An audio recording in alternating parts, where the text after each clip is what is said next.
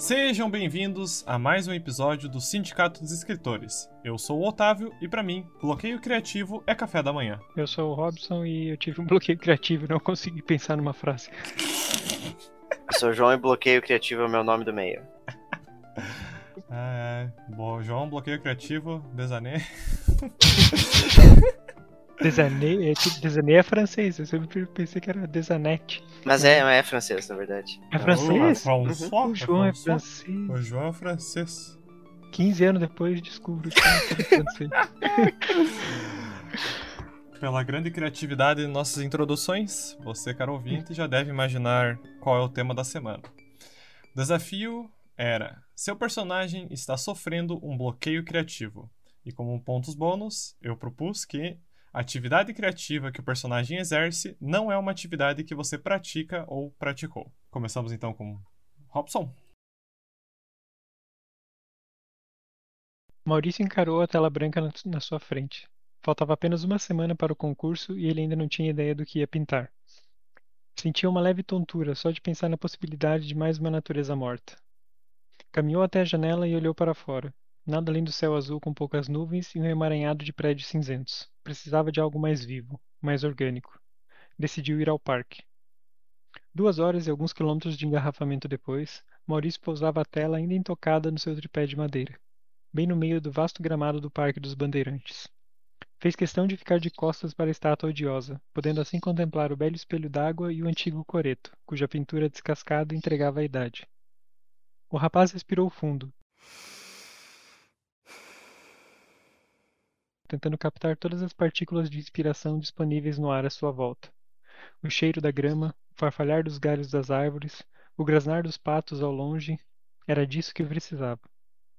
Segurando a paleta com a mão esquerda, Maurício empunhou o pincel e começou a atacar com ferocidade a tela branca. As cores vibravam, o verde vivo da vegetação, o vermelho do coreto, o azul do céu refletido na água. Mas, quando a figura estava quase completa, o rapaz parou. Sentiu uma gota de suor escorrer pelo seu rosto enquanto encarava sua obra. O que ela tinha de especial? Nada, pensou. Um parque qualquer, uma paisagem qualquer. Não passa de um rascunho, um exercício. Já não tinha mais idade para simples exercícios. Era hora de ser de fato um pintor, de encontrar a sua arte, se é que havia uma. Maurício deixou cair o pincel e caminhou até a margem do lago. Ficou observando os patos e admirando o tácito movimento da água. Foi você que pintou o quadro? Ouviu uma voz perguntar atrás de si. Ao virar-se, viu um homem de cabelos grisalhos que passeava com o seu cachorro. Foi. Tá muito bonito, gostei. Obrigado, mas não é bem o que eu estou procurando. O homem ficou em silêncio por alguns minutos. É, disse finalmente. Acho que talvez ficasse melhor se tivesse algumas pessoas. Assim vazio é um pouco triste, deprimente. Deu azar do parque estar vazio hoje. Pessoas? Maurício ecoou. É, parece que falta algo humano, real. Não sei, não entendo nada de arte, não, não me leve a sério. Acho que você tem talento. Obrigado, disse o rapaz, e nem ouviu quando o homem lhe desejou uma boa tarde e foi embora com o cachorro. Ali, agachado ao lado do lago, Maurício encarava o seu próprio reflexo na água. Algo humano, pensou. Duas semanas depois, Maurício se viu sentado no centro dos holofotes, rodeado por microfones e câmeras de TV. Suas mãos suadas agarravam a cadeira, o coração batia descompassado, o ar faltava. A sua obra se chama Reflexo de um bloqueio criativo num espelho d'água. Essa é a primeira vez que um autorretrato vence o grande prêmio. Qual é o sentimento? Como é que você se sente? A repórter estendeu o microfone.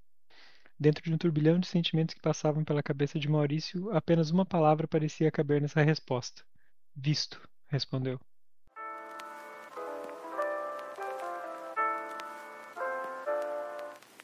Só vendo pra crer, né, gente?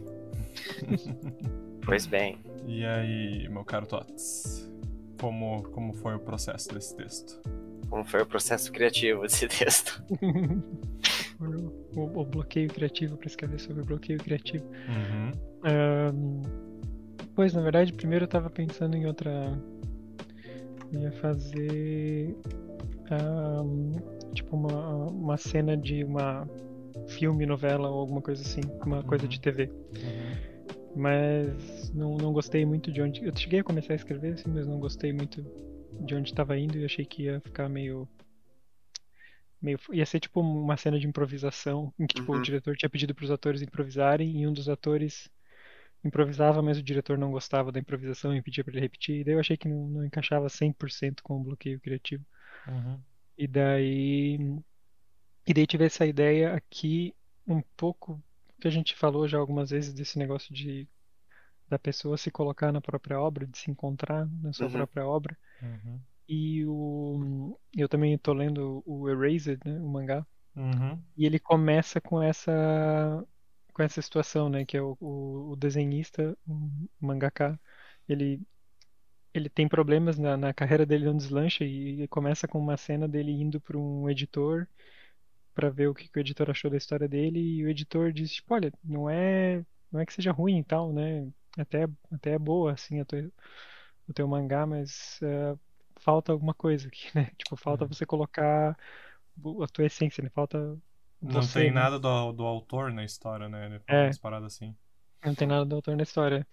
E aí, e, e aí o personagem sai e ele fica pensando e ele começa a refletir, né, sobre, sobre ele, sobre a vida dele e, e o que que seria colocar ele na história. E, Uhum. isso é meio que é o ponto principal da história, né, essa reflexão dele que vai até a infância. Uhum. E então essa foi meio que a, a, a essência do, Desse texto. da ideia. né? Pra encontrar uma, uma atividade que você não, não pratica. É, foi, foi direto, logo depois que tu abandonou aquela ideia da improvisação, foi direto pra, pra pintor? Ou você teve alguma outra ideia no meio do caminho? Não, foi direto para pintor, na Uhum. verdade. Eu tinha tido também uma outra ideia que era, só que era, hum, precisava de texto, e daí ou, ou ia, Uhum. ou ia ser tipo, sei lá, escrever um roteiro ou alguma coisa assim, daí eu achei que daí Uhum. já era muito parecido. Eu achei mesmo que fosse um roteiro de cinema. Uhum. Daí tentei ir para um lado, Uhum. e pintor foi daí a primeira que me veio à cabeça, e daí eu comecei a pensar nessa história do, do, da, a, a pira do autorretrato, né, que foi que que Sim. me deu essa, essa ideia, qual, uma forma mais alegórica, né, dele se colocar na obra, que Sim. é o autorretrato dele. Um bloqueio criativo no, no espelho da água. É, eu gostei bastante da, da, da interação dele. e- Da reflexão. É. Ah, ah. Ah, não, mas eu gostei bastante da interação dele com o senhor, assim, né? E, e como isso é, é muito real do. Às vezes a gente tá tão imerso no, no que a gente tá fazendo que a gente simplesmente não consegue mais apontar o, o que não tá bom ali, né? Tipo, a gente sente que não tá bom, a gente sente que falta algo, mas a gente não consegue simplesmente apontar e precisa de um de um olhar externo. Uhum. Eu acho engraçadinha a frase que ele fala, ah, eu, assim, isso é só minha opinião, né? Não, Não entendo nada, né? Eu não entendo nada de arte, então não me leve a sério.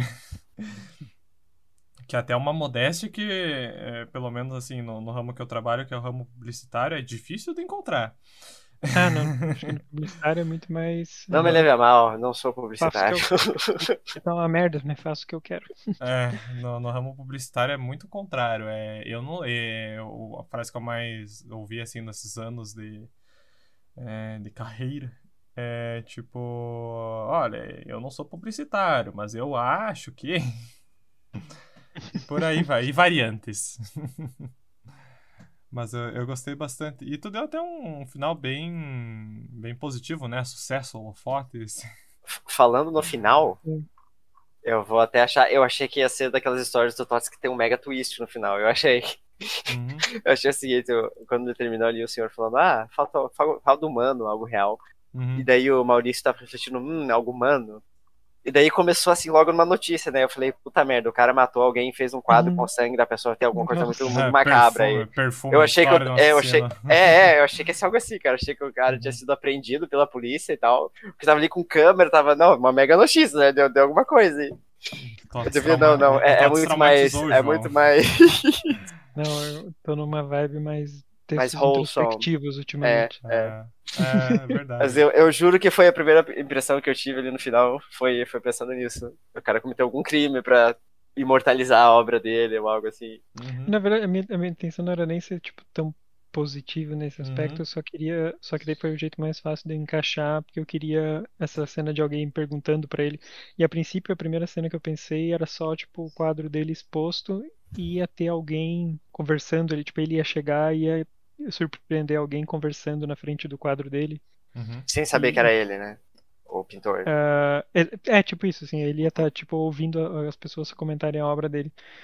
Mas aí eu, eu pensei, né, nesse esquema do visto, né, de ser visto, que, que tipo talvez fosse a própria, tipo ele não, não se colocar na obra por ter esse medo, né? Sim, sim. Uhum. Ele, ele, ele tem esse medo de se expor e de ser visto, portanto ele nunca se coloca na obra e esse é o motivo do, basicamente da, do fracasso dele, né? Sim, Uhum. sim. Isso que eu ia como- perguntar, inclusive. Ah, não, termina, termina o raciocínio. Não, mas é isso, é porque como eu queria colocar isso, colocar essa, me veio na cabeça esse diálogo, né, dele responder, como é que você se sente? Me sinto sendo visto. Deixar, pra- se alguém perguntar como se sente, é, é mais, parece coisa que um repórter, né, tipo o repórter que Uhum. chega depois que acabou o jogo e pergunta pro jogador como é que você se sente tendo perdido. Uhum. Uhum. Uhum. Ah, é, mas eu ia perguntar justamente isso. Qual que é o, o contexto do visto que ele responde no final? Eu não tinha interpretado que, ah, eu me sinto visto pelos outros, entendeu? Eu não Não, tinha... mas eu acho que é isso aí. sacado eu, essa. eu, eu tinha sentido que era isso aí mesmo. Eu me sinto visto não só pelos outros, né? Ah, entra num. É mais metafórico, né? na- Essa, essa questão do ser visto, compre... não, não, não digo compreendido, né? Mas. Se expor, né? Se É, expor. final- É se expor, ao mundo né? É, se expor, isso aí, isso aí. A arte é uma exposição do, do interior, de certa forma. Tem uma frase que eu Uhum. gosto muito do, do documentário do, do Hades. Que... Documentário? É, do jogo, no caso. Sim. Do, do jogo do Hades, que é, é uma da. É a principal designer por, por trás do, do jogo, que ela fala que quando você. a- No caso, eles estavam lançando um jogo em, em acesso antecipado, né? E que isso significava ter a, as obras dela expostas ao público para criticarem. E para ela, como artista, não tinha algo mais agoniante do que ter que entregar um material não finalizado para as pessoas palpitarem a respeito, né? Uhum. É, isso é... E essa, essa questão, né, do, da exposição me lembra muito disso, né? O, o medo, de- independente de, da tua obra estar finalizada ou não, e o medo da, do julgamento e da- das opiniões alheias, né, a respeito disso. Sim. Como isso é É, um a- bloqueio. A Gen Z, né? Isso, isso. Hum. Mas é bem, é bem legal isso que, que, que ela fala, assim, de, de que, tipo, é uma batalha que você tem que vencer é, como artista, né, independente. É, aqui no caso é um, um pintor, né? Mas independente da, da arte que você trabalha, é, um, é um, uma batalha interna, você tá pronto para as pessoas te verem, né? Sim, sim. É, eu acho que é daí que entra um pouco aquela cobrança do. Eu, eu sinto isso muito como escritor, né? Imagino que os outros também sentem. Uhum. Aquela cobrança, não, eu, eu só posso publicar essa história quando ela estiver perfeita, redondinha, sabe? E- Porque você está, você tá se expondo. E é muito engraçado, porque vai de, de ambientes que você tá vivendo, né? De bolhas e bolhas, no sentido de, Uhum. tipo, se você é de uma. Se você tá, se teu ambiente familiar e teu círculo de amigos não, a- não apoia ó, as suas empreitadas artísticas, quando você de fato vai lá e, e publica, ou ninguém acredita, ou não dá crédito, ou bota defeito, sabe? Tipo, é uma Sim. das três alternativas. E, e é o que impede muita gente também de ir pra frente, né? Que às vezes não sai dessa bolha e não, não consegue é, publicar Uhum. isso, suas artes, né? Suas obras. Esse foi o momento motivacional do Sindicato dos Escritores. Um de muitos. Uhum, A proposta do bônus era algo que nós nunca tínhamos feito, né? uhum, em teoria. E eu teve um ano que eu fiz aulas de pintura lá no, lá no Ouro, do lado do ginásio. Eu não lembro se não era uma biblioteca na época, em uhum. 2005, acho, por aí. Acho que ainda é, inclusive. É, enfim. Eu fiz aula de pintura lá com a minha tia e, nossa, eu, eu gostava muito. Era, era muito legal, assim, sabe? Tirar um Uhum. tempo pra aquilo lá e tal. Não que eu fosse bom nem nada, mas é- era algo que eu gostava de fazer, Uhum. sabe? É, Sempre eu, gostei de pintar e tal. eu teve uma época, época assim, a- o surto do mangá. Quando eu comecei a ler mangá, que, ah, que legal, e desenhava e comprei livros que ensinava a desenhar mangá Uhum. e, e tal. Mas eu fiz ali, mas tipo, muita era mais. Nunca saí da, da, da, da fase da, da cópia, né? Da, da copiar os Sim, desenhos sim. que curtia pra. Uhum. Nunca, nunca levei adiante. Também tinha muito aquele negócio de. eh, ninguém encorajava a ir pra nenhum estilo de arte, né? Não necessariamente o mangá, mas de Sim. continuar nisso. Assim, de- desenhar eu também, tipo, sempre gostei, tipo, nunca, nunca soube desenhar, mas sempre gostei de Uhum. brincar, assim, de... Mas pin- pintura mesmo, com, com pincel e tela, eu nunca nem Nunca tentou. tentei. É legal, recomendo. Uhum. Terapêutico. Até queria montar um ateliêzinho aqui em casa. ver os, ver os vídeos do Bob Ross. É.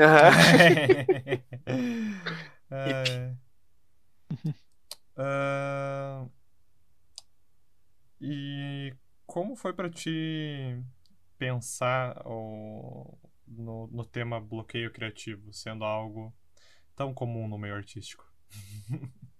No nosso meio, principalmente, né? No nosso meio de, É. de- de escrita, né? Dizendo mais especificadamente. Eu acho que a- o- até o termo bloqueio criativo provavelmente vem do, da área da escrita, eu acho. né? Ah, não sei dizer. Não sei dizer se, mas Uhum. eu, eu sempre vejo ele muito mais Essa, é, aplicado essa- na, na área artística da Uhum. escrita. Essa pergunta eu, eu replico ao João depois também.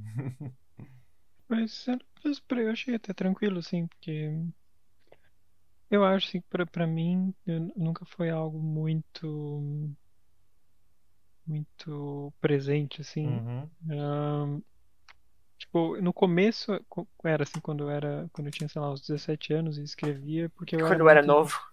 É, quando eu era jovem. E porque eu, porque eu acreditava muito nesse negócio de inspiração. Até por isso que eu coloquei ali no começo do texto do personagem, falar, ah, preciso de inspiração, preciso A de um expressão lugar. divina, né? É, e, e daí, tipo. Daí eu ficava nesse. Era tipo como se fosse um bloqueio autoimposto, porque eu ficava esperando. Eu achava que tinha que ter essa inspiração, que ia baixar o espírito ali. Uhum. E. E daí eu não escrevia por causa disso. né? Então se, se transformava num bloqueio, porque eu ficava esperando e nunca chegava do nada a inspiração. Uhum. E depois que eu, que eu percebi que era muito mais pelo negócio de exercício e de costume, Uhum. é um músculo, né? E daí meio que. Não vou dizer que, que nu- nunca. Às vezes tem que fazer uma pausa ou alguma coisa assim, né? Pra Uhum. tipo, pensar em outra coisa pra voltar Sim, a funcionar direito, sério. Mas bloqueio, bloqueio assim, não Uhum. me é muito presente. Uhum. Não aconteceu uma história estilo Alan Wake contigo, então. Ai. Que Alan Wake, sim, era é a base do jogo. O personagem tá com bloqueio criativo e tirar férias pra Aham. isso. Sim. É. Mas, então, beleza. Vamos para o meu texto, então. Vamos para o seu bloqueio criativo. Vamos para o meu bloqueio criativo. Tive que ressuscitar umas playlists aqui de, de, de metal. Sério? Verdade, foi o que principal, principal inspiração. Eu coloquei numa playlist meio aleatória e tava tocando metal e foi. Mas vamos chegar lá. então vamos para o meu texto. Uma estrela sem tempo. Eu sinto o tempo me alcançando. Eu sinto o tempo nos alcançando. O tempo é o juiz que a todos alcança. Renato amassou o pedaço de papel em um acesso de ódio misturado com decepção. Os deuses da música não ouviam mais suas preces, e aquele era apenas o resultado de um extenso e doloroso declínio na carreira. De sensação do rock ao esquecimento total, esse é o meu destino. Falou para as quatro paredes de seu quarto, suas maiores companheiras nos últimos meses, ao ponto que já as considerava amigas íntimas. Puxou o celular e esbugalhou os olhos com o horário. Foi deslizando pela tela, apagando notificações que o estressavam e ignorando tantas outras que temia. Parceria cancelada. A fatura do seu cartão está atrasada. Mensagem de voz de produtor. Resolveu por ouvir a mensagem de voz. Talvez seu produtor tivesse algo de positivo para lhe tirar daquele buraco. Torcia para que o prazo do novo álbum fosse adiado mais uma vez. Qualquer coisa positiva já poderia salvar seu dia. Infelizmente, a mensagem de voz reservava as mesmas advertências de sempre. Suas férias forçadas estavam com os dias contados. A gravadora continuava pressionando na entrega do álbum. O contrato já estava em vias de ser cancelado. Precisava voltar a conversar com seus companheiros de banda, resolver a vida, entre outras coisas que Renato ouviu sem de fato processar o que era dito. Havia, no entanto, uma nota positiva ao final do áudio. Olha, Renatão, a ideia do álbum temático tem potencial. A garotada ainda curte esse tipo de coisa. Mas tem que ter uma música chiclete, saca? Tem que ter alguma coisa que vá parar no TikTok, que vire trend, motivo de dancinha, ou no mínimo piadinha pré-pronta pra geral ficar dublando. Quem sabe um collab aí. Nada referente a tornar suas músicas virais chamava a atenção de Renato, mas o fato de poder seguir uma temática o agradava. Já estava preso no limbo criativo. Criar músicas que fossem parecidas seria inevitável a essa altura. Se conseguisse utilizar a temática do álbum como justificativa, já seria um problema a menos. De volta aos papéis amassados, percebeu o que mais lhe ocorria. A porra do tempo que não tenho. Aquilo teria que bastar. Ia forçar mais umas horas de treino mental. Pensar numas letras e disparar para o resto da banda contribuir ou destruir com as composições que parecessem um completo lixo. Tempo que não tenho. Tempo que não temos. Tempo que nunca existiu. Em meia hora, Renato já tinha amassado mais folhas de papéis do que seria capaz de contar. Deitou-se na cama, exausto com o tempo desperdiçado e o trabalho forçado. Pensou na família, nas contas, na banda, na carreira, nos fãs, nos prazos e principalmente no tempo que havia se passado desde a última vez que criou algo do qual se orgulhava. Talvez, no fim das contas, seu tempo já havia passado. Pensou por horas, deitado em meio ao mar de ideias descartadas que era sua cama. Percebeu ter muito que resolver, mas não tinha forças nem respostas para seus problemas. Portanto, virou-se e dormiu, permitindo passar o tempo que precisava.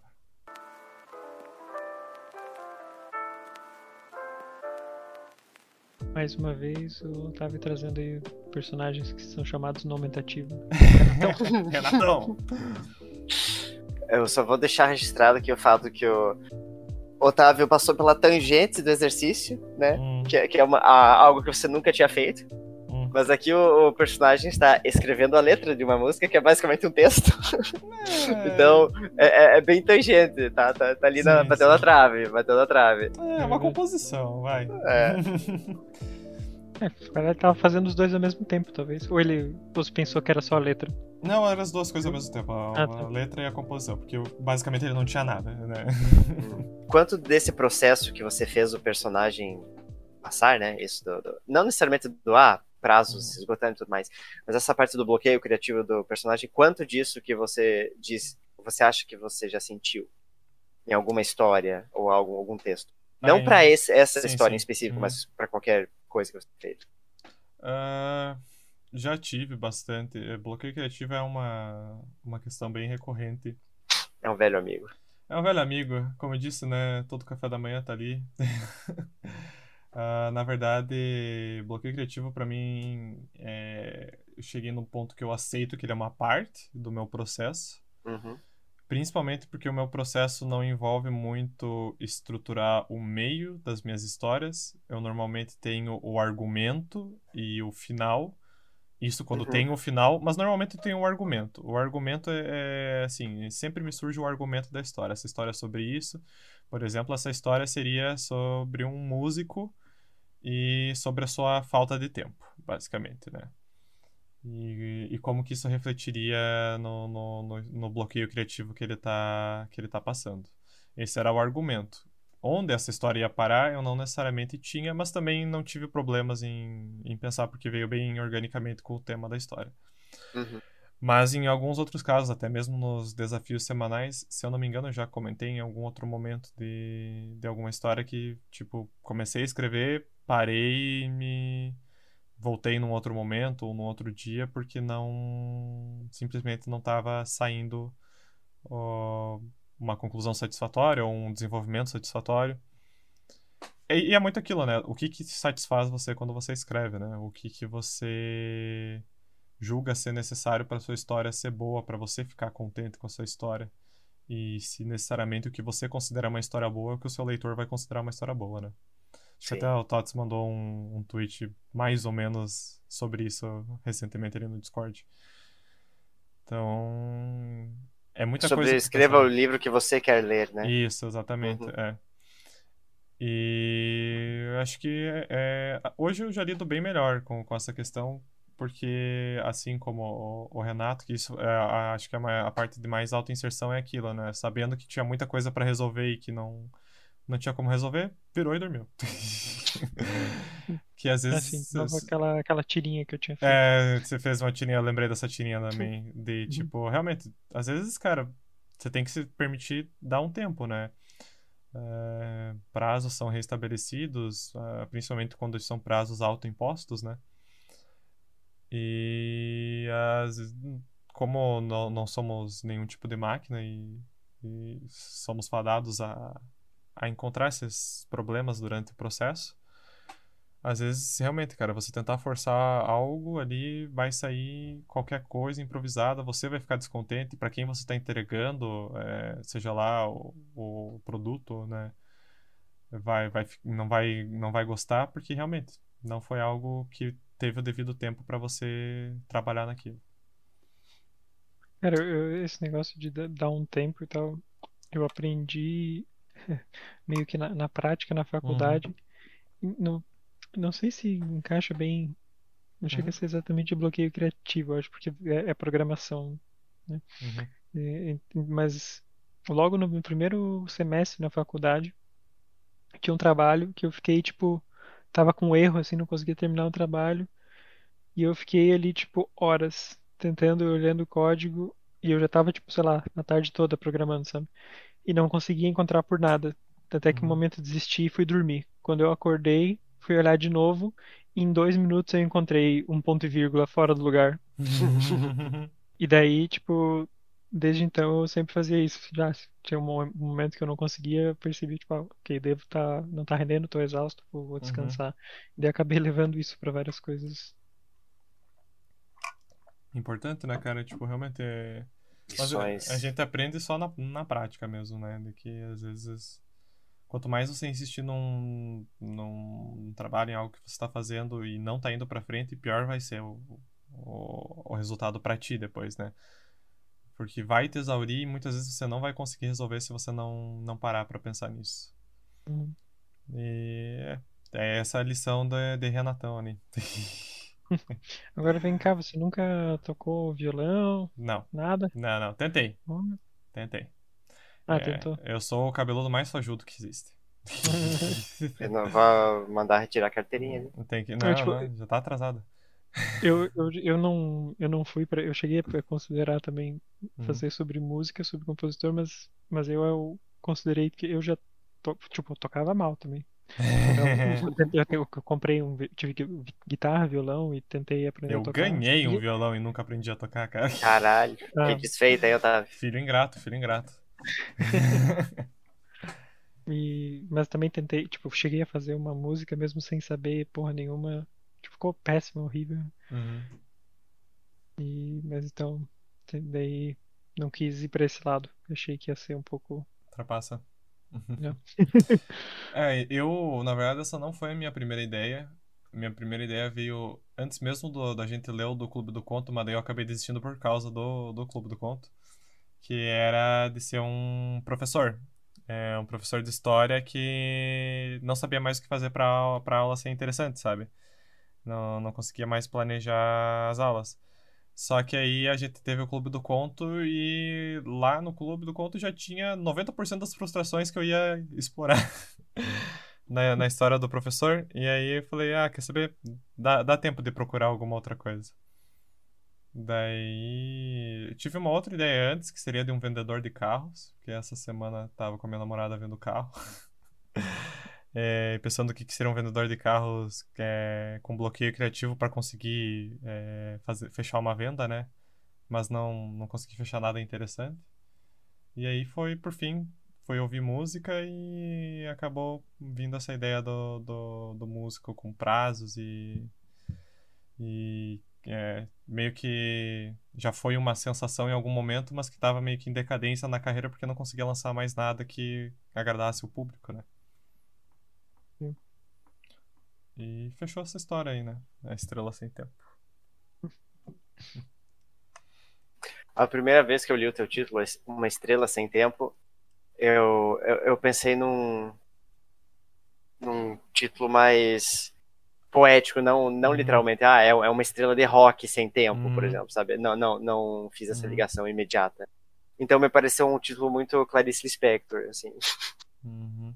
Até o momento que, que eu entendi mais. Não, tipo não. da- Passo longe, passo longe. Ai.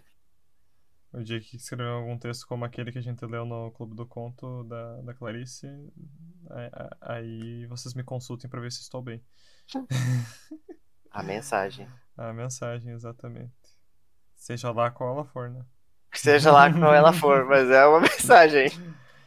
Uma... Aquela história da- de uma mensagem na garrafa, sabe? Pra Sim. algum ilhado. Agora que eu paro pra pensar, deixa eu só ver aqui. Hum, teve um livro que eu li recentemente e eu até ia fazer alguma menção. Este é o Mar, da Mariana Henriquez. Este é o Omar? Isso. É, que o original é o This is the Sea, que é uma é uma música, uma canção inclusive, só não lembro de que cantor. Mas é um é uma história bem trata como se a se as estrelas da, da música realmente fossem, sabe, tipo deuses, basicamente. Uhum. Mas não. É, é que existem, existem divindades por trás dessas pessoas que transformam ela em estrelas, no caso, né? É, ao ponto de até causarem a própria morte delas no, no ápice de suas carreiras. Uhum. E daí, tipo, tem vários diálogos em que essas é, que são, são mulheres, né? Elas estão, tipo, comentando sobre as estrelas que elas criaram, daí elas falam do Kurt Cobain, do Bowie, é, e, tipo, como que foi o processo delas de chegar, tipo, até o, o sucesso da carreira deles e até a morte desses artistas, né? Nossa. E me inspirou um pouco essa, essa história. Eu até ia fazer alguma menção a, tipo, ao, ao Kurt Cobain, né? Que o personagem ia falar, ah, agora eu entendo por que, que, por que o Kurt eh, tirou a vida tão cedo e tal. Mas acabei, acabei deixando mais é, de- no- na sensação do, do, do, do Renato, do tipo, do tempo que ele tava perdendo sem conseguir produzir nada, sabe? Uhum. e, e como que isso afligia ele e quais as consequências reais, né, que isso tinha é, contas a pagar e é, problemas a resolver que ele não, não conseguia, né. Mas então é isso, vamos para as formas de João. Vamos para as minhas formas. Forma. Madalena sentia a massa úmida e pegajosa escorrer entre seus dedos. Apalpava e amassava a argila suavemente, moldando-a em contornos arredondados e voluptuosos, mas distantes do que esperava criar.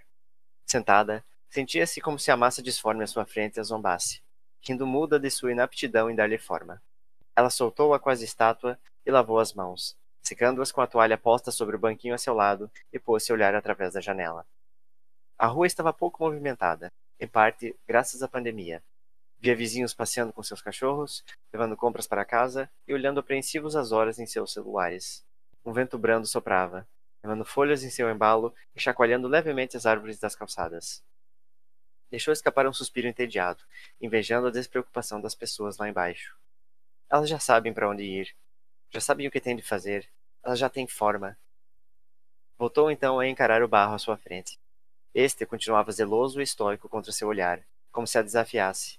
Ela tentava, com todas as forças, ver o que havia escondido lá no fundo desse barro, e ele a rejeitava.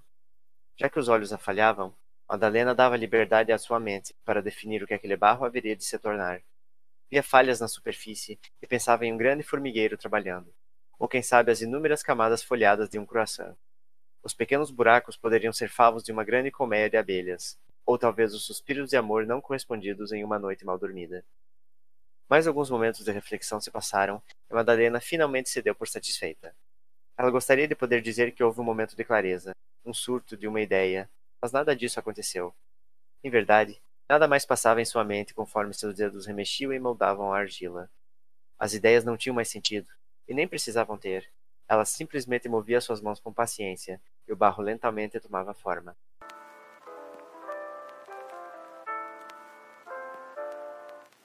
Vem cá, João, você nunca fez bonequinho de argila? Olha que eu já fiz uma atividade na escola com argila, mas acho que isso que eu não conta. Então, É, eu fiquei pensando, ué. não tô É, essas, essas é tipo aquela do, do Ghost, né? Que fica. foi, É, foi isso bem disso que eu me inspirei. É, essas eu nunca fiz também, mas deve, deve, deve ser legal. Deve ser, parece ser, né? É, é. Mas parece que faz uma bagunça. Ah, É. não, isso aí tem que pegar aí, tipo, num workshop, sabe? Que já É. tem tudo pronto, você faz aulinha lá. É aquelas paradas que você vendo parece ser extremamente fácil, né? Mas daí vem o artista e fala: não, não, a arte mesmo precisa ser bagunçada, precisa ser suja, e etc, Uhum. etc. Tem que se sujar fazendo arte. Mas e aí, o que que levou a, o seu texto ter essa forma? Ah, eu peguei um pouco, de certa forma, haha, do, do bloqueio criativo mesmo que, que, eu, que eu tive em alguns momentos, especialmente no, no Awakener. Ah, eu acho que eu até comentei em alguma reunião que na época que eu escrevia com o TOTS nas reuniões semanais, tinha, tinha semanas que eu estava no dia anterior da reunião e eu simplesmente não sabia o que, que eu ia levar para a história. Ah, Não era muito comum, porque às vezes eu eh, a maioria das vezes eu sabia para onde a história deveria andar, mas em certos momentos, certos momentos eu me peguei pensando, poxa, mas o que, que, eu, o que, que eu vou escrever para amanhã? O que, que eu vou fazer acontecer com o personagem? Sabe? E eu me peguei muito pensando nisso conforme eu escrevia essa história da, da estátua, porque foi, foi, foi a base disso, sabe? Eu só quis ah, expressar isso de forma de outro cunho artístico, né? No caso, a escultura, por exemplo. De outra forma. Uhum. Isso. E, a- e às vezes eu simplesmente eu fazia isso que a personagem fez ali, eu tirava, um- olhava para algum lugar do infinito assim para pensar em outra coisa, né? Tirar a cabeça daquilo, igual o Tots falou da, da programação. Ah, fui dormir acordei e resolvi o problema imediatamente. Uhum. E, e eu simplesmente, às vezes, tinha um momento que, ah, não, eu tô aqui há algum tempo já, vou, parava, ia, sei lá, tomar banho, comer alguma coisa, assistir alguma coisa, sabe, tirar a cabeça daquilo. E quando eu voltava, eu simplesmente sentava e tava com a cabeça de fato mais fresca. Tinha uma ideia a mais do que escrever, o que mais que eu poderia inserir na história, Uhum. ou como que eu poderia desenvolver algo que já estava na história.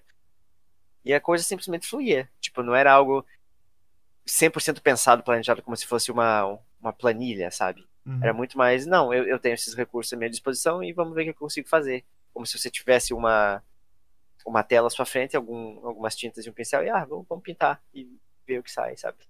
Como se fosse um exercício mais lúdico. Uhum. E isso funcionou para muitos momentos da história para mim. É, percebemos então que temos um, um mesmo padrão de escrita. É, O que incomoda só é avisar um- vocês. ah, Eu só vou avisar que a gente já tem um episódio chamado Sindicato dos Trocadilhos. Então. É verdade. Acho que é o segundo episódio, inclusive. É. Não, daqui a Ai, pouco ai. tem que abrir um sindicato só pra isso, porque tá louco. Sindicato dos Piadistas. Ossos do ofício, né, cara? Eu gosto como você trata a solução desse conto como se não fosse algo, né? Como. Até como o Toto estava comentando antes, a, in- a inspiração, sabe? Uhum. É, tipo, realmente é o, o, o tempo do processo, né? Não, não, não existiu aquele momento, aquele ahá, né? Uhum. Uhum. Agora eu entendi, agora tudo faz sentido. Sim. Isso eu quis Ah. explicitar. Não, pode terminar teu, teu raciocínio. Não, não, é, e ah, tudo, eu- tu, tu ia falar que tu quis explicitar, mas é realmente fica quando ele fala, né? Nada mais passava em Uhum. sua mente conforme os dedos remexiam e moldavam a argila, né? Ela estava se deixando levar pelo que ela conhecia, pela, pelas ideias que moldaram outros trabalhos dela, né? Indo no instinto, né, basicamente. É, é, é quase que um, indo no auto, é, como, como dizem, né? Indo no automático, né? Mas de certa forma é dali que sai a inspiração, né? Tipo, Sim. é uma reunião de todos os seus conhecimentos em que você consegue realmente aplicar aquilo que você gosta e conhece, Uhum, mas uhum. nem não necessariamente isso vai ficar tão visível para você no, na hora que você está fazendo, talvez só no momento posterior. E não necessariamente isso vai se combinar num momento de grande iluminação e Sim, sim. inspiração, sabe? Pra mim, a inspiração se traduz como um, um conjunto de coisas, na verdade. Tem obras e outras, outras coisas que inspiram você, sabe? Uhum. Sejam obras ah, do teu meio artístico, por exemplo, livros ou pinturas ou outras músicas ou o que for. Ou até mesmo inspirações da vida real. Ah, uma, uma situação que aconteceu com alguém, ou a forma como uma pessoa agiu. É, é cheio de coisas pequenas assim, sabe? Ah, isso é uma parte da inspiração. Outra parte é você matutar e pensar nisso. Pensar no, no que, que você quer para a tua história, onde que você quer chegar. E o que, que você tem à sua disposição? Ah, você tem o que você já tem na sua história e você tem o seu conhecimento prévio. Eh, seja vindo da tua vida ou de obras que você leu e assim vai, sabe? E a maioria, a maioria não, mas boa parte das, das ideias que eu tive para as minhas histórias ou pro world building em si, eu tive eu tive no banho, cara, assim, parado pensando em alguma coisa assim, e tipo vem aquele clique porque no banho eu tô pensando, tá, e se eu fizesse isso assim? E se, e se tivesse o personagem que é assim, assim, assado? E se tivesse isso que acontece na história? Eu penso, isso é algo que eu gostaria de, de, de explorar mais? Isso é algo que me parece interessante? Se, é, se para mim é algo que parece que encaixa na história, eu vou e, des, e desenvolvo mais aquela ideia, sabe?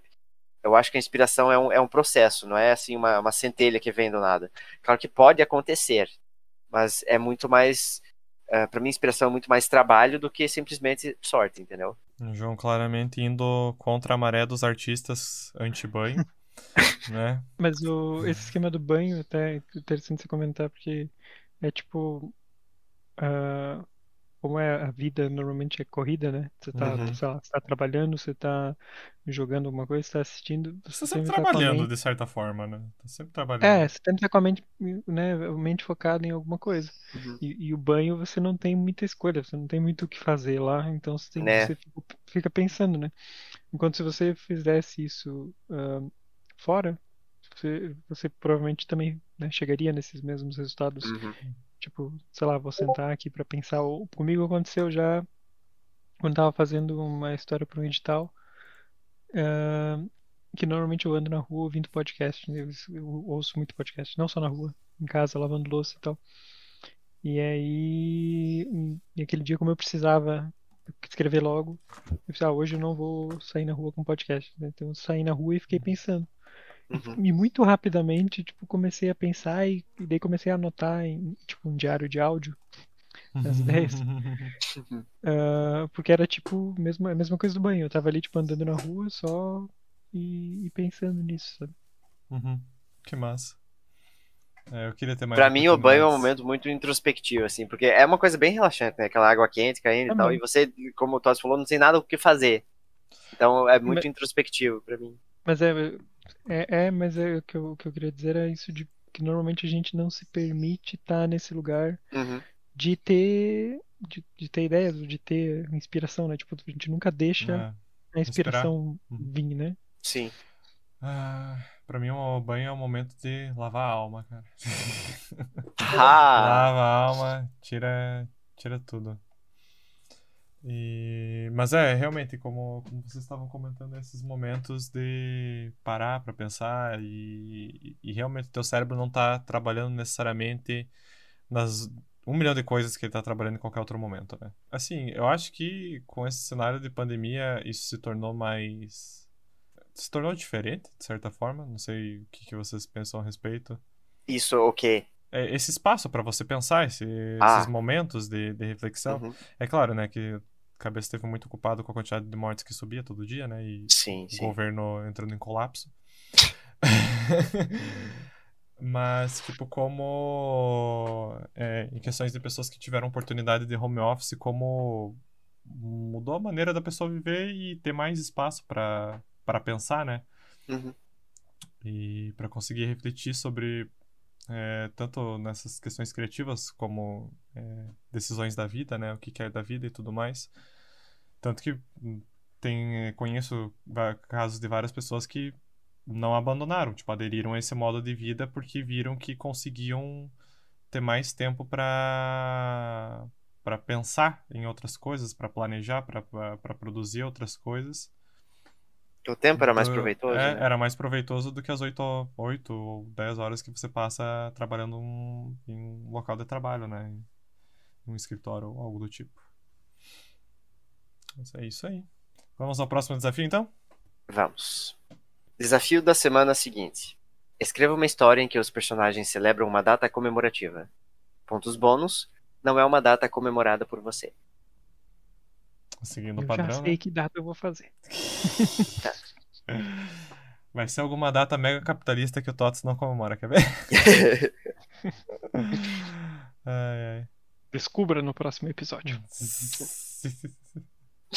Ah, eu ainda não tenho ideia, mas vamos lá. Então, caso você tenha, você ouvinte agora, né? Sempre importante direcionar. É, caso você ouvinte tenha algum comentário sobre os textos que foram lidos nesse episódio, ou sobre o próximo desafio, ou qualquer outro assunto que você gostaria de compartilhar conosco, você pode enviar um e-mail para o sindicato dos escritores, gmail.com, ou entrar no nosso canal do Discord, que estará no link dessa postagem. Também pode nos seguir nas redes sociais no arroba Sindicato dos Escritores no Twitter e Instagram. E, claro, acessar todo o conteúdo que já publicamos na longa vida desse universo em sindicatodosescritores.wordpress.com. Então vamos às atualidades.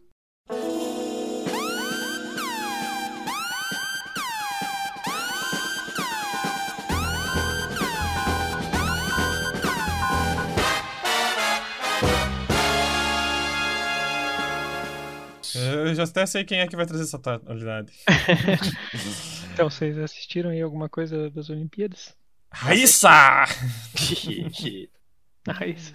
É. Ah, Raíssa. Eu só, vi, eu só vi os melhores momentos, porque tava no horário muito tarde. Uhum. Não, eu também, eu também, e, assim, eu- a- a- inclusive, né, para ouvinte, as atualidades são Jogos Olímpicos. Mas eu queria que- trazer aqui a minha reclamação de que você, ó, ser cidadão fudido que assina a Globoplay, vai lá, assina, porra, vou, tem lá, transmissão das Olimpíadas, você pensa, vou assistir. Não, seu otário, seu trouxa que paga streaming. Você tem que ir lá e assinar um plano Plus dentro da Sim. tua assinatura para poder assistir a porra dos Jogos Olímpicos. Isso Eu- eu é. Eu assinei esse aí também, mas eu não tinha, eu já tinha cancelado, porque eu tinha, eu tinha assinado antes pra, pra assistir o caso Evandro, Uhum. e daí cancelei depois, porque não ia mais usar, e daí agora fui lá e assinei direto. Pior que eu nem sabia se ia funcionar, porque, Por causa do país. caso- que tipo, não Nossa. funciona, né? Tem, tem que usar VPN, mas eu achei que talvez não fosse funcionar, porque, enfim, como é ao vivo e tal. Uhum. Mas não só funcionou, como funcionou super bem com VPN. Mas tu pegou o plano Plus lá, né? Direto. É, mas Cara, isso eu achei uma falta de vergonha na cara imensa. Mas, né? O que, que nos traz dos Jogos Olímpicos, Tots? falando ainda do, do- da Globoplay, dizer que valorizem a cobertura do esporte brasileira, cara. Que Uhum. é muito boa comparada com os outros países. Eu, Eu, dei tipo- muita risada em umas coisas que vi no Twitter. Nossa. Xerecando no skate. Xerecando- Ah, É, não, sim, eu, sim. Mas eu não eu, digo e eu do vôlei. Porra, caralho, fica calmo, caralho. Porra. não- eu não digo nem isso dos comentaristas, mas tipo, toda a estrutura e os jornalistas mesmo, assim. Sim, sim, não, é muito Sim. bom. Mas os comentários, os comentários também são muito bons, né, Tá, cara? Eu aqui no, no começo da, eu tava tentando ver pelos canais aqui da TV aberta de Portugal. Uhum. E, tipo, muito ruim, cara. Os, os caras fazem intervalo no meio do esporte. Uhum. É. Intervalo, pronto. Tá, você tá vendo o negócio aí? Foda-se, vamos fazer um intervalo. E, e narração também. É uma desgraça, uma falta de emoção. Uhum. Os narradores brasileiros, cara, não interessa o esporte. Os bichos colocam uma emoção desgraçada, assim, que é. Sim. É incrível. engraçado, né, para um país e agora falando, né, o Brasil ele valoriza imensamente, né, esporte no sentido de tipo, pô, torce e, e como tu fala do- dos próprios narradores, né, parece que é parece que é um que o jogo é é um negócio assim épico. Eu perdi a conta de quantas vezes os narradores estavam chorando Isso. Mas para um país assim que o povo valoriza tanto o esporte, o investimento é, é, é nada, né, cara? Incentivo. É até um negócio interessante dessas poucas questões da, da- das Olimpíadas que eu, que eu segui, que eu acompanhei, no caso, que é da, da Raíssa, né, que ela ficou em segundo lugar no, no skate, né, se eu não me engano. Uhum. E quando ela voltou pro céu dela, ela não quis receber nenhum, nenhum político da cidade, porque Ah, sim. não, Isso aí eu achei massa. é, antes disso, ninguém, ninguém dava a mínima pro skate na cidade dela, sabe? Sim. Não, não, teve, não teve apoio nenhum, mas daí agora todo mundo, né, queria aparecer, ai, que orgulho, não sei o que, né? Mas eh, eu ia falar também que teve. Que eu acho que eu comentei com vocês, mas não foi no episódio. Mas que foi sobre o, o podcast do Copa Além da Copa, que fez dois episódios sobre as Olimpíadas, Uhum. trazendo fatos. eh, eles trouxeram um, um factoide assim, de cada Olimpíada, desde a primeira, que foi em 1896, na Grécia. Primeira moderna, né? No caso. Uhum. Televisionado. Não, Televisionada não. foi só na década de 60, né? Mas é que, Ah, tipo, existiam os jogos na Grécia Antiga e depois os jogos modernos em Uhum. 1896. E, e fato curioso que também que tem um estádio, eu morei muito pertinho do, do estádio em Atenas, que era onde tinha as corridas, que foi esse estádio foi construído para a Olimpíada de 1896. Nossa. Ahn, e que eu tava falando, assim, o podcast. Daí eles ahn, tem uns fatos muito interessantes, assim, e tipo, e eles sempre puxam pro lado político do negócio, assim, né? Porque se tem um troço que é muito político, é a Olimpíadas, né, cara? Hum. tipo, treta, toda Olimpíada tem treta, assim. Tem E, tipo, tem uma coisa que é muito recorrente em, em- acho que até agora no, no Japão aconteceu, que é tipo esconder mendigos das cidades, né, Sim. Nossa Olimpíadas. Senhora. Mas no Brasil, no de- Rio de Janeiro? É, no Brasil foi uma vergonha também, no né, Rio de cara? Janeiro, a construção do Não. muro para esconder as favelas.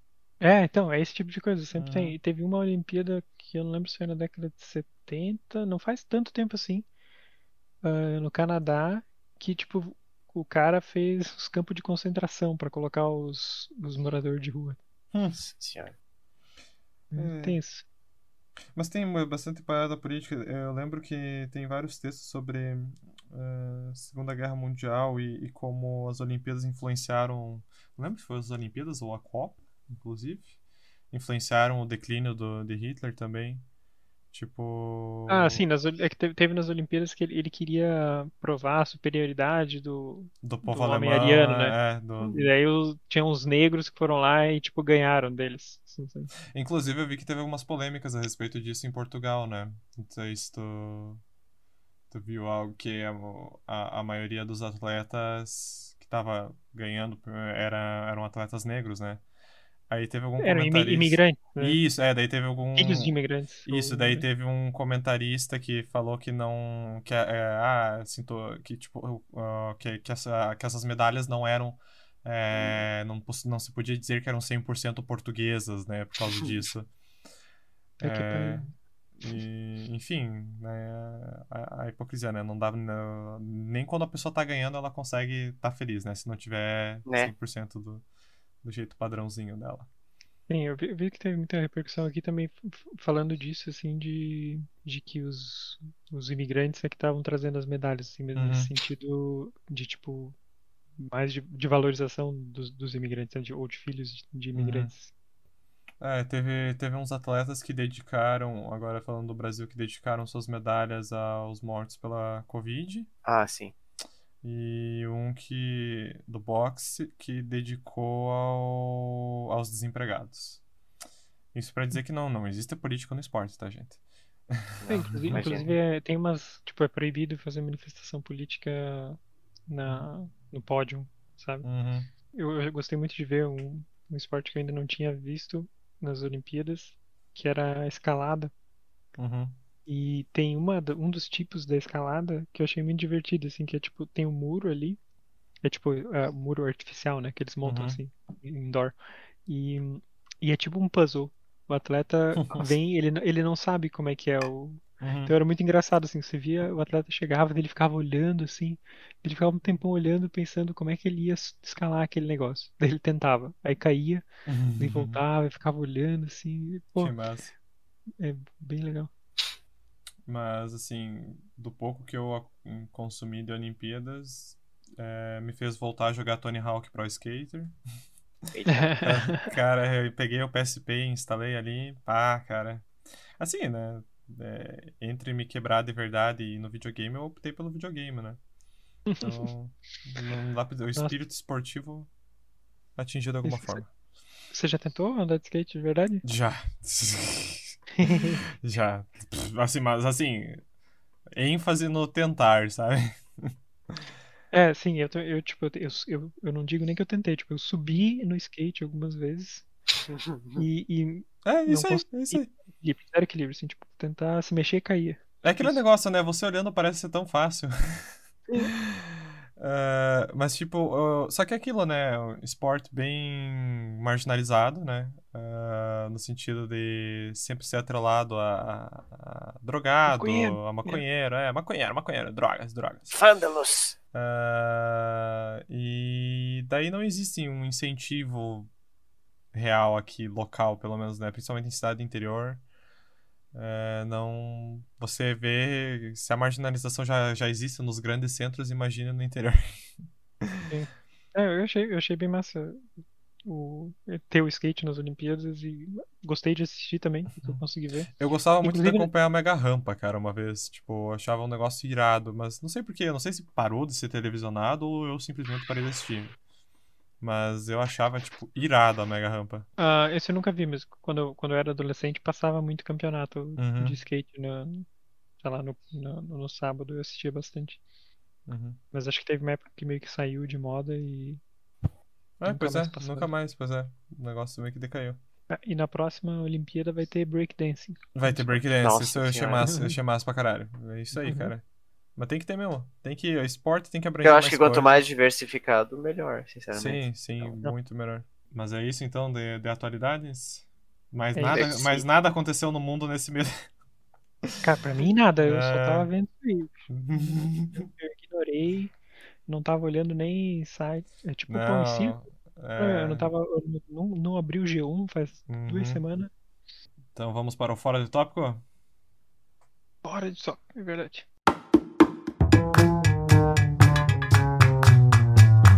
Quem que traz É esse só- grande filme nacional pra nós? Acho que só eu, né, falando de filme nacional aqui, vocês dois é uma vergonha.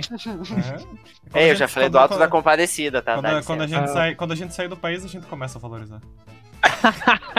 Burn! é tipo isso.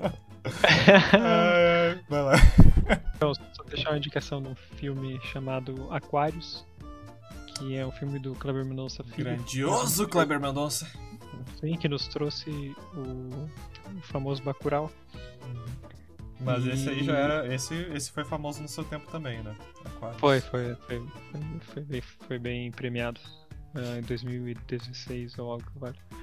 E é sobre uma, uma mulher que, que mora num, num apartamento assim antigo, de frente para o mar, e uma construtora compra todos os adjacentes e daí quer comprar o dela e ela não quer vender.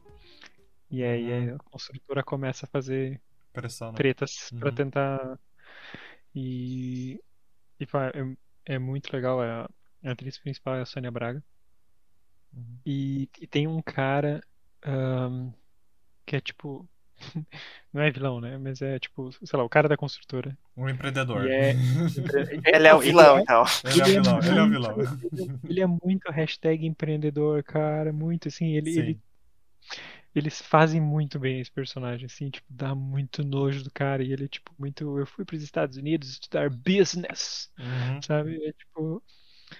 Nossa, cara. Eu tenho. Eu nunca assisti esse filme até o final. Eu só. Eu tenho uma história com esse filme, inclusive. Qual é a Foi numa noite cultural da minha faculdade que foram rodar esse filme. E não existia pior momento pra rodar esse filme. Porque é um, você coloca um bando de pseudo-adulto numa, numa sala pra assistir um filme BR. E em menos de meia hora já tem putaria no filme. e aí ninguém, ninguém tava prestando atenção. Ninguém leva a sério. Mas eu lembro que, tipo, eu achava muito massa como ele mostrava como as memórias da moradora estão atreladas ao, ao condomínio ali, né? Ao Aquarius. Sim. Uhum. É, e, e como o diretor vai mostrando isso, né? Como, como as pessoas são apegadas a locais e, e quais os motivos disso. Mas, Uhum. enfim, que, assim, prestei atenção em meia hora de filme e acabei não... Acabei, tipo, deixando pra assistir outro dia e esse outro dia ainda não chegou. Mas tá na lista. Vale a pena. Vale, vale. Então, chegamos ao fim de mais um episódio do Sindicato dos Escritores. Novamente, deixando os nossos contatos para caso você queira comentar algo, adicionar algum comentário às nossas discussões de cada episódio. É, você pode entrar em contato pelo e-mail o sindicatosescritores@gmail.com ou entrar em nosso canal do Discord pelo link da postagem. Também temos as redes sociais Twitter e Instagram no arroba Sindicato dos Escritores. E claro, todo o nosso conteúdo, já criado até então, no sindicatodescritores.wordpress.com. E agora que- no YouTube também. Ah, e agora temos um canal no YouTube. Opa! Meu Tem um bônus, temos um bônus. Temos nosso canal no YouTube, Sindicato dos Escritores, onde vamos upando semanalmente os episódios que estão sendo gravados. Talvez você já esteja vendo por lá.